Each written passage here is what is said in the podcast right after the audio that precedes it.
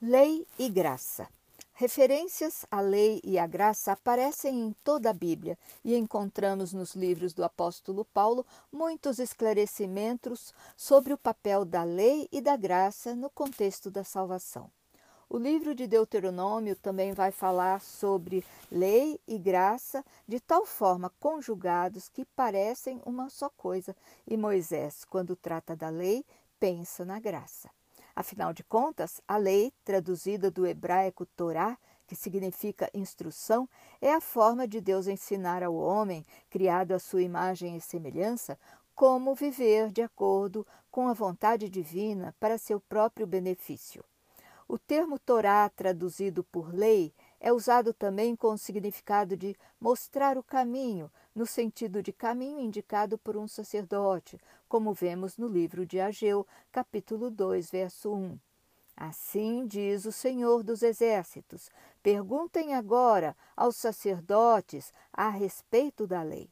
A lei é o caminho certo a seguir em direção a Deus, e isso fica mais claro quando o salmista canta no Salmo 119, verso 105: Lâmpada para os meus pés é tua palavra e luz para o meu caminho. Como temos a natureza decaída pelo pecado, Deus nos dá a todos imerecidamente a graça da salvação e a capacidade da obediência a partir da fé em Cristo. Não é por sabedoria humana, mas pela graça recebida que nos aproximamos de nosso Criador. Como o apóstolo Paulo escreve em sua segunda carta aos Coríntios, capítulo 1, verso 12, porque a nossa glória é esta, o testemunho da nossa consciência de que com santidade e sinceridade de Deus, não com sabedoria humana, mas na graça divina, temos vivido no mundo e de modo particular convosco. Deus é um ser moral e santo. Desta forma, o relacionamento com Ele deve atender a seu caráter de santidade. Criados à sua imagem e semelhança, somos seres morais, sujeitos às leis morais. Fomos criados pelo amor de Deus com liberdade moral para escolher amá-lo. No céu, onde habita Deus, imperam a moralidade e o padrão de conduta divino. Por haver lei moral no céu, foi achada iniquidade no anjo rebelde. Falando sobre o tema da lei, em live de junho deste ano, o pastor Wilson Paroski define a lei de Deus como sendo a expressão de amor de um Deus santo. Cabem aqui as palavras do apóstolo Pedro em sua primeira carta, capítulo 1, verso 15 e 16. Mas, como é santo aquele que vos chamou, sede vós também santos em toda a vossa maneira de viver. Porquanto está escrito: sede santos, porque eu sou santo. As leis de Deus nos ensinam uma maneira santa de viver. Transgredindo essas leis, isto é, pecando, vivemos afastados de Deus, abdicando dos benefícios da aliança eterna e sujeitando-nos às suas maldições. É como escolher a morte quando nos está sendo oferecida a vida, e vida em abundância, como diz Jesus no capítulo 10 do apóstolo João, verso 10. O ladrão não vem senão a roubar, a matar e a destruir. Eu vim para que tenham vida e a tenham em abundância. O Deus que oferece as leis no Sinai é o mesmo Deus que vem à terra cumpri-las rigorosamente para nos dar exemplo. De Jesus em Mateus capítulo 5, versos 17 e 18. Não cuideis que vim destruir a lei ou os profetas, não vim destruir, mas cumprir. Porque em verdade vos digo que até que o céu e a terra passem, nenhum jota, nenhum tio jamais passará da lei, sem que tudo seja cumprido. Assim, Dizer que a nova aliança com Cristo invalidou a lei do Antigo Testamento é esquecer-se de que a lei é a expressão do caráter ou dos atributos de Deus, que jamais perdem seu valor. É dizer que Deus mudou, mas Deus é imutável.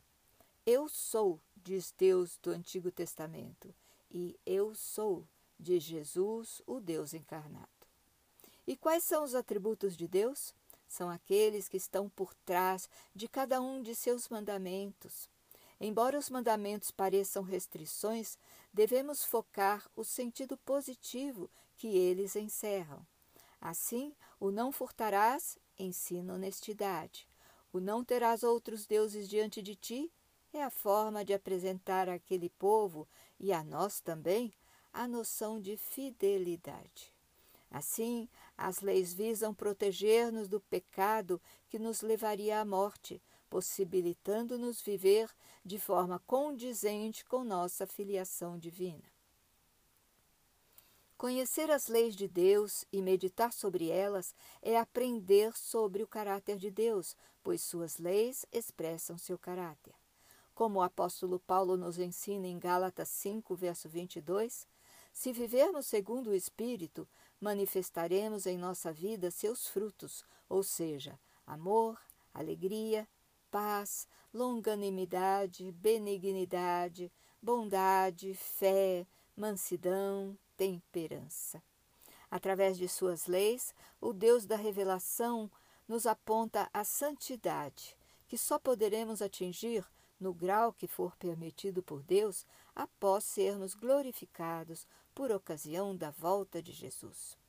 Quando entendemos a lei como escudo protetor oferecido por Deus e não como uma restrição, temos vontade de segui-la. Como todos pecamos, somos transgressores da lei, isto é, vivemos sob a lei. Mas Jesus, cumprindo sua missão na terra e ressuscitando, venceu o pecado, possibilitando-nos a graça de também vencê-lo. Vamos ler Efésios 4, versos 7 e 8. Mas a graça foi dada a cada um de nós segundo a medida do dom de Cristo. Por isso diz: subindo ao alto, levou cativo o cativeiro e deu dons aos homens. O apóstolo Paulo continua em Efésios 4, ensinando que a graça nos foi dada para nosso aperfeiçoamento. Vamos ler Efésios 4, versos 12 a 14. Querendo o aperfeiçoamento dos santos para a obra do ministério, para a edificação do corpo de Cristo, até que todos cheguemos à unidade da fé e ao conhecimento do Filho de Deus, a homem perfeito, à medida da estatura completa de Cristo para que não sejamos mais meninos inconstantes, levados em roda por todo o vento de, de doutrina, pelo engano dos homens que com astúcia enganam fraudulosamente. Em sua obra Lições aos Jovens Alcançando a Estatura de Cristo, Ellen White comenta: Cristo é o autor e o consumidor de nossa fé. E quando nos pusermos em Suas mãos, havemos de crescer decididamente em graça e no conhecimento de nosso Senhor e Salvador. Faremos progresso até atingirmos a completa estatura de homens e mulheres em Cristo. A fé opera por amor e purifica a vida, expelindo o amor ao pecado, que leva à rebelião contra a lei de Deus e à transgressão da mesma. Mediante a operação do Espírito Santo, o caráter é transformado e a mente e a vontade do agente humano são levados à perfeita conformidade com a vontade divina, e isto é conformidade com a divina norma de justiça. Citando Apocalipse 22, verso 14, Ellen White completa: Aos que são assim transformados, Cristo dirá: Bem-aventurado aqueles que lavam as suas vestiduras no sangue do Cordeiro, para que tenham direito à árvore da vida e possam entrar na cidade pelas portas. Será que basta conhecermos e sonharmos com as maravilhosas promessas de Deus para que elas se cumpram em nossa vida? Ellen White comenta em sua obra já citada que os israelitas somente ocupariam a terra prometida cumprindo as condições, exercendo fé viva em Deus, apoderando-se de suas promessas. E isso é verdade, não porque a obediência salva, mas porque a obediência é o resultado natural da salvação. Em outras palavras, obediência é consequência direta da graça.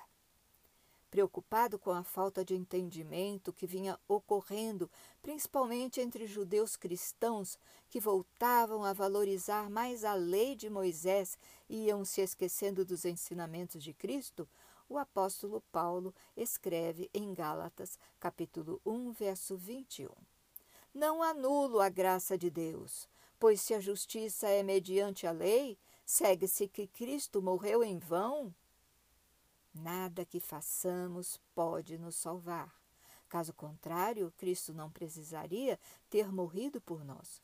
Como somos todos transgressores, estamos todos debaixo da lei, e somente a graça de Deus pode nos salvar. Em Efésios capítulo 2, verso 8 a 10, o apóstolo Paulo ensina: porque pela graça sois salvos por meio da fé. E isto não vem de vós, é dom de Deus. Não vem de obras, para que ninguém se glorie. Porque somos feitura sua, criados em Cristo Jesus para as boas obras, as quais Deus preparou para que andássemos nelas. No mais longo dos Salmos, o 119, o salmista, que pode ter sido Davi, Esdras ou Neemias, nos oferece um verdadeiro poema sobre a lei e a graça. No verso 41, o salmista roga que lhe venham as graças divinas, pois assim, como diz no verso 44, obedecerá às leis eternamente. A forma que encontra para demonstrar amor a Deus é cumprindo sua palavra, e o salmista faz isso com alegria, como está no verso 70. Eu me alegro na tua lei. No verso 174, o salmista diz: A tua lei é todo o meu prazer. No verso 97, assim como em inúmeros outros, o salmista confessa amar a lei e meditar sobre ela durante todo o dia. Ele a experimenta como um presente, uma graça recebida de Deus. A lei lhe dá inteligência e o vivifica. Realmente, enquanto o pecado engana e aprisiona o homem, a lei é a verdade eterna e o caminho da liberdade. Isso nos lembra as palavras de Jesus aos judeus que nele criam, como está em João capítulo 8, versos 31 e 32. Se vós permanecerdes na minha palavra, conhecereis a verdade, e a verdade vos libertará. Se permanecermos na palavra de Deus, o que significa não apenas ouvi-la, mas cumpri-la a cada dia de nossa vida, seremos livres, pois deixaremos de viver debaixo do jugo da lei. Como diz Tiago, capítulo 1, verso 21, o cumpridor da palavra será bem-aventurado no seu feito. No capítulo seguinte, Tiago mostra que cumprir a lei é não tropeçar em nenhum ponto, pois aquele que disse não cometerás adultério também disse não matarás. Se não adulteramos, mas matamos, somos transgressores da lei. Como diz Tiago, capítulo 2, verso 12, assim falai e assim procedei, como devendo ser julgados pela lei da liberdade. O Senhor das Leis estabeleceu a guarda do sétimo dia como o quarto mandamento do Decálogo, que vem sendo negligenciado pela grande maioria dos cristãos. E isso é um grande tropeço em seu caminho para a vida eterna. Não porque a obediência salva, mas porque quem se recusa a cumprir qualquer um dos mandamentos torna-se transgressor e se mantém sob o jugo da lei. Ao recusarem a liberdade oferecida por Cristo, escolhem permanecer como pecadores. Lei e graça e o amor de Deus por seu povo são as constantes de Deuteronômio, e somente os que não conhecem o Deus verdadeiro ousam julgá-lo vingativo, severo e mesquinho nos episódios do Antigo Testamento. Aquele povo recém-liberto do Egito havia assimilado os costumes e crenças dos egípcios, a ponto de muitos entre eles perderem a identidade com seu Deus único e verdadeiro. Estavam espiritualmente imaturos e Deus, cheio de amor e misericórdia, usou com eles linguagem e ações adequadas ao estado de paganismo e imoralidade em que se encontravam. Cada não e cada juízo sobre eles visava educá-los, letoflak, isto é, para seu próprio bem. A misericórdia divina ficou evidente quando Deus preparou as segundas tábuas da lei, mostrando que abominar o seu pecado, mas continuava fiel, renovando com eles a aliança estabelecida. O que Deus esperava de seu povo é que simplesmente o amassem e lhe obedecessem. Referindo-se ao povo com pronomes no singular, a palavra de Deus em Deuteronômio 10, versos 12 e 13, parece endereçada a cada israelita que compunha aquele povo, e assim chega também a cada um de nós, como povo de Deus e como indivíduos que somos. A lei torna a graça de Deus visível e concreta, enquanto a graça é o que torna a lei possível, suportável e praticável. Tudo começa com a graça de Deus e esta conduz à lei. Em Gênesis capítulo 2, verso 16, a primeira mensagem a Adão é introduzida pela graça. De toda a árvore do jardim comerás livremente. Em seguida, em Gênesis 2, verso 17, vem a lei. Mas da árvore do conhecimento do bem e do mal, dela não comerás, porque no dia em que dela comeres, certamente morrerás. Essa, como todas as leis de Deus, morais ou comportamentais, visam o bem do homem, assim como também a aliança, que tem como exclusivo beneficiário o homem. A graça também precede a lei em Deuteronômio. A graça de saírem do Egito e receberem Canaã conduz à lei que o povo deve cumprir para viver bem na nova terra, refletindo o caráter de seu Criador. Como fica revelado em diversos versos do Deuteronômio, a obediência está sempre associada ao amor de Deus, caso contrário, será legalismo, a tentativa vã de buscar a salvação pelas obras.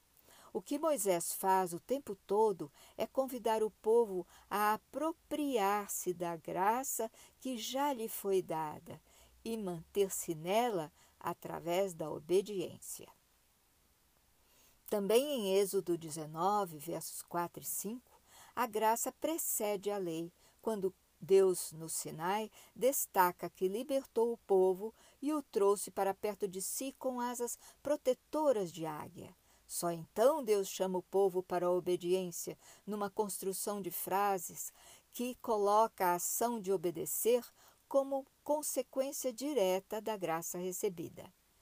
Vós tendes visto o que fiz aos egípcios, como vos levei sobre asas de águias e vos trouxe a mim. Agora, pois, se diligentemente ouvirdes a minha voz e guardardes a minha aliança, então sereis propriedade peculiar dentre todos os povos, porque toda a terra é minha. Do início ao fim de Deuteronômio, Moisés exorta o povo à obediência como resposta às graças recebidas. Já haviam sido agraciados com bênçãos e a aliança lhes prometia muito mais, e a parte que cabia ao povo era obedecer, e isso para o seu próprio bem. Vivemos hoje em situação semelhante. Somos pecadores, salvos pela graça e justificados pela fé, como escreve o apóstolo Paulo em Romanos capítulo 3, verso 28. Concluímos, pois, que o homem é justificado pela fé, independentemente das obras da lei. A história de Abraão, que se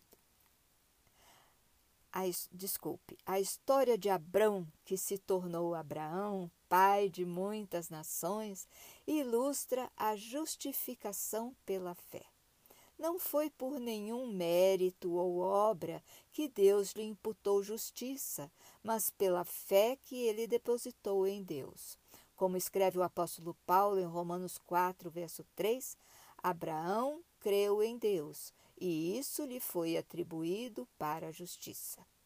Para Ellen White, em A Fé pela Qual Eu Vivo, página 107, a justificação pela fé é a atuação de Deus, abatendo até ao pó a glória do homem e fazendo por ele aquilo que não está em sua capacidade fazer por si mesmo.